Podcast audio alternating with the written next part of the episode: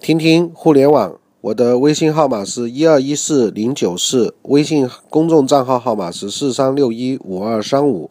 欢迎喜欢 PC 互联网和移动互联网的伙伴可以加我的微信或者公众账号一起来交流。那今天在这里开始学习之前，先做一个召集。啊，如果您在 PC 互联网领域或者移动互联网领域有制作教程方面的经验，啊，甚至你的教程做的还蛮不错的，欢迎跟我加我的微信，我们一起探讨交流。啊，有一个项目，我想找这方面的高手啊。那今天我们来学习郭成林的一个文章，叫《二零一四年传统企业互联网转型的十大问题》。那为了大家的体验方便，我把郭平郭成林老师的这我带着我现在播报语音当中的我啊，这样会流畅一些，不用老师去交代啊。那我发现所有传统企业都有非常严重的危机感，就是大家突然都找不到路标了，都不知道在互联网时代如何转型，未来之路该如何走。利润好的企业发愁，利润不好的企业更发愁。那企业最大的危机不是当下的利润多寡，而是对未来能否清晰的把握。那总结下来，中国传统企业在二零一三年遭遇的核心问题，大概有这样十个方面，我们一起来看一看。第一个就是传统营销的优势没有了，不管在哪个行业，传统营销都找不到势了，势能的势啊，优势的势，主要表现在资本市场上。如果你的企业商业模式还是老一套，生产、加工、产品、招商、广告这一套路早已经成为传统企业，尤其是大企业的行活，闭着眼睛都会干。大家突然产生了疲劳感，发现兴奋不起来了。无论怎么样的成功学培训，也难以激发团队的斗志，这就是最大的问题，这就是传统行业的穷途征兆。任何的事物不怕小，就怕没有事。小米雷军说：“站对了风口，母猪都能飞上天。风口就是势，没有这个势，企业就是一潭死水，是非常可怕的。如何找回如火如荼的发展之势，是目前所有传统企业老板最大的一个命题。那么第二个观点是：不转型等死，转型怕转死。”转型这个词汇已经被二零一三年说烂了，但这两个字的确关乎企业的生死，尤其是大企业，年销售额过十个亿的企业，靠的就是传统的渠道和团队，转型谈何容易？转得动吗？很难。诺基亚的企业文化、管理规范、专利创新都是全全球顶尖的，但为什么会消失、被收购？答案很简单，诺基亚和它的成就。它的时代一样都被消灭了。对于企业转型有两种，第一种是被迫转型，当问题集中到不能解决的时候，倒逼企业进行转型，这种转型成本是很大的，也是很痛苦的。但不手术呢，必须死亡。第二种转型是预见性的转型，是企业领导人的战略洞察能力超强，这种企业家是稀缺的。就好比如 IBM 当年把 PC 业务卖给联想，就是在 PC 机快不值钱的时候提前卖了个高价。IBM 提前完成转型，非常成功。但这种企业家在全世界也是凤毛麟角的。人往往不愿意割舍过去的成功与光荣，恋旧情节是人之常情。当商业不能练就，李嘉诚警告自己的儿子，绝对不能喜欢上任何一个行业或者业务。往往动感情的时候，就是失败的开始。那第三个观点是，传统企业的高管年龄大了。中国传统企业老板平均年龄在四十岁以上，高管年龄在三十五岁以上。这些人在传统营销领域经验非常的丰富，但随之而来的问题是对互联网不精通。企业改革的最大障碍就是这两个人身上，底层员工都是年轻人，不存在问题。四十岁以上的。在传统企业打工的高管，未来三年有可能面临着失业的风险，而且是大概率的事件。一个企业或者一个人，往往因为什么成功，就往往因为什么失败。让老板换掉一批高管，然后引进一批年轻人，这种风险谁能扛住？咨询公司不能，企业自己更是发抖。所以呢，这就是企业转型的矛盾和痛苦。对于新崛起的互联网企业，他们没有历史包袱，他们可以轻装上阵，而传统企业不能，他们的肩上扛着全国数百家渠道经销商，怎么办？这就是最痛苦的地方。那插播一下，雷军创办的小米手机可以通过三年的时间达到这样的规模，用五年的时间跟董明珠去打这个。十亿的大赌局，那董明珠领军的就是我们看到的这种传统企业。当然，现在胜负还未分，我们还不能够说孤注一掷就认为互联网就一定压倒一切啊。那第四个观点就是传统企业家对网络营销心里没底。对于互联网这玩意儿，传统企业家是拿不准的，尤其是很多老板手机上都没有微信或者微博，他们对这种东西感觉不到成就感，与新事物中间隔着一道墙。其实传统企业家感觉没错，目前为止，互联网电子商务还没有诞生过一百亿的实体群体，只有零星几个新公司做到了，比如雷军的小米手机。天猫和淘宝上的企业以个体户为主。如果让鲁花这种百亿级别的企业搞转型，必须告诉他百亿级别的互联网操作模式，否则小打小闹的网络营销激发不起他们的这个兴趣。雷军和董明珠的十亿赌局背后是新旧思维的碰撞。雷军的模式是粉丝经济模式，格力的模式是传统产业链的模式。究竟谁输谁赢？我看没有答案。格力积累了巨额的巨量的财富，光纳税就一百个亿。如果想转型，那是太轻松了。毕竟格力手里握着遍布全国的售后服务系统。这个是互联网解决不了的，所以雷军可以卖不需要服务的手机，但卖需要售后服务的空调就有点难了。我遇到很多企业家，他们普遍对网络营销心里没底。企业家对不确定的东西是不敢投入的，风险是他们的第一个考量。所以，企业家到底如何才能做到对互联网心里有底？我看办法只有一个：自己下水玩玩互联网，掏点钱当学费，或者做一些投资啊。那第五个观点是错把网络当销售渠道之一。我与很多传统企业高管谈互联网，他们很大部分人把互联网当做一个渠道。比如我曾经服务过的公牛插座，四年时间从三个亿做到三十多个亿，走的就是传统分销的路线。安全吗？一点都不安全。虽然我们给创意的安全插座概念在传统市场很管用，但今天的时代已经让公牛很危险了。比如雷军如果发现小插座的高利润，搞出一个设计更漂亮，以出厂价作为零售价，那公牛的经销道、经销渠道会哀鸿遍野。这就是说，互联网是一个一个销售渠道，但互联网思维是一种新商业模式。就像马云说的，传统企业对于互联网模式往往先是看不见，然后看不起，最后来不及。很多传统企业正在这么做，未来的确非常的凶险。那第六个观点就是传统营销思维根深蒂固。面对未来，我想奉劝所有传统企业人，不要用已知否定未知。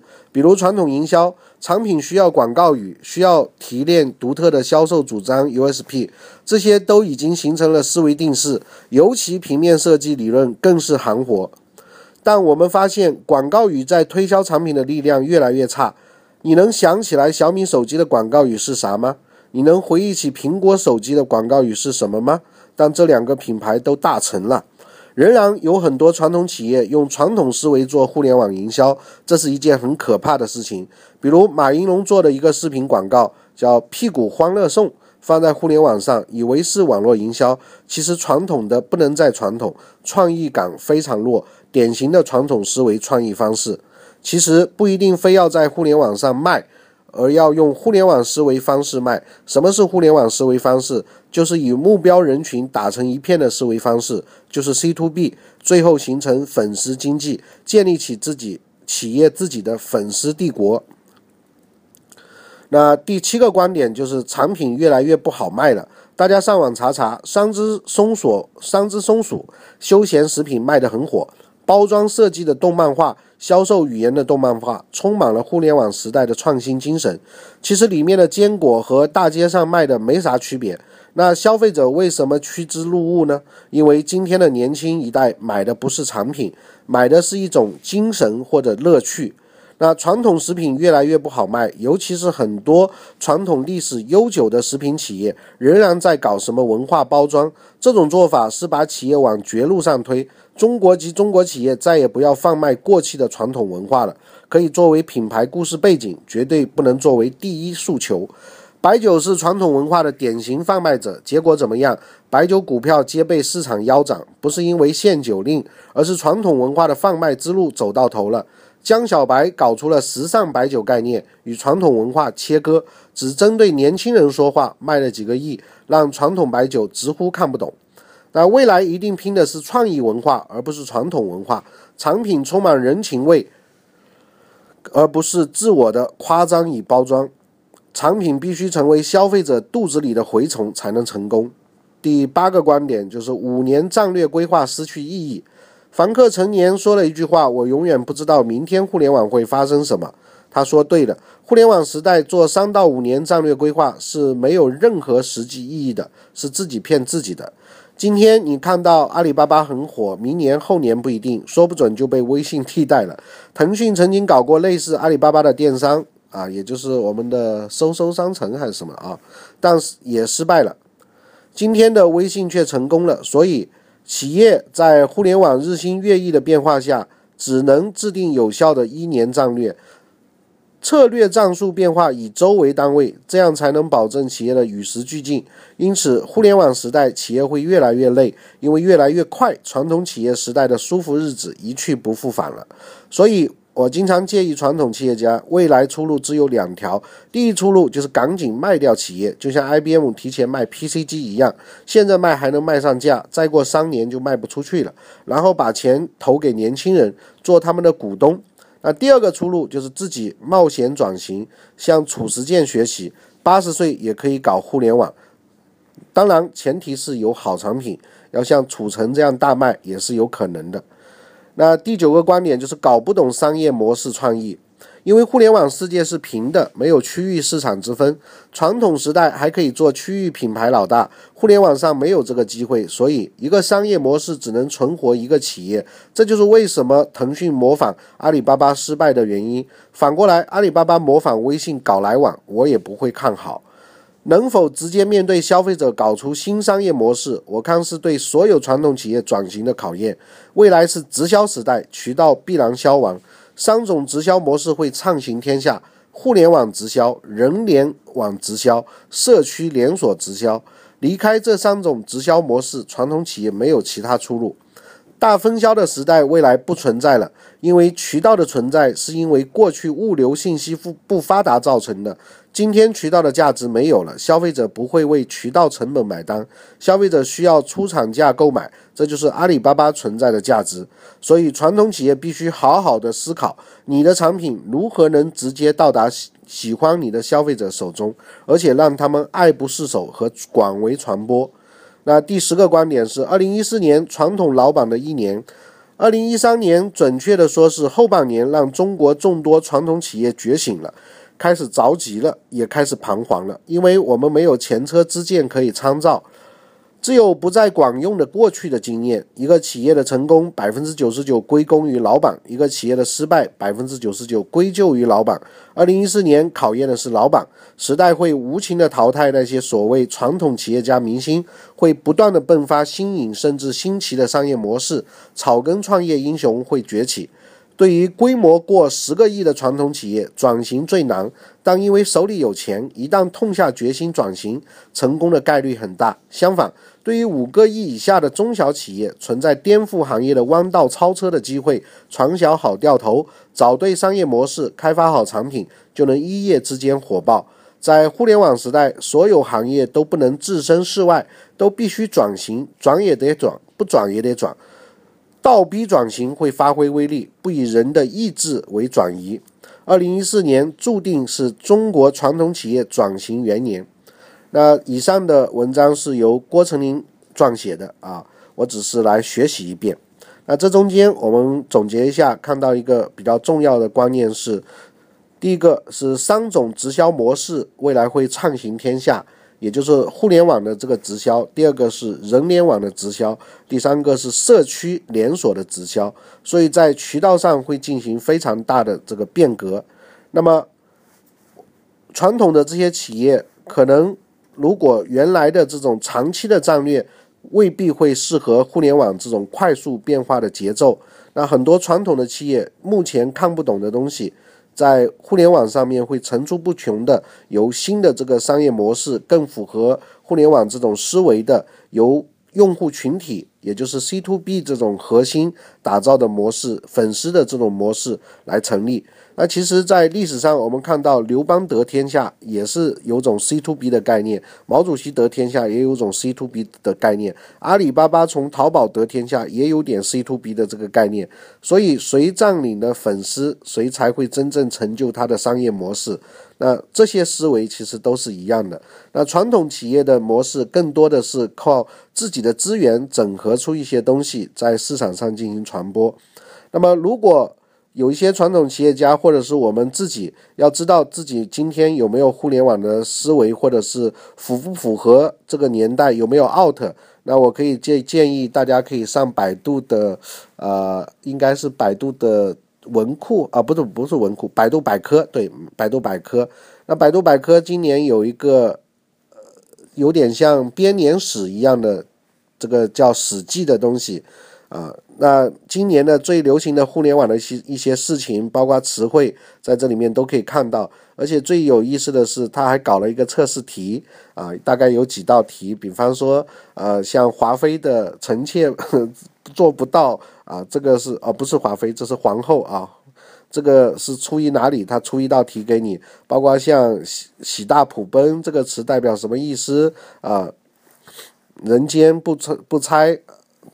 这些属于是怎么背景来的？这些词汇给你做一个测试。假如这些题你基本上都能答对的话，那你的互联网年龄就比较年轻啊。如果说答的答对率、答错率比较高的话，可能会给你一个大爷的称号啊，或者说已经是老叔叔了啊。那我觉得这个还是蛮有意思的。那大家可以测测你目前跟转型过程当中，不管是从事什么样的行业，大概你。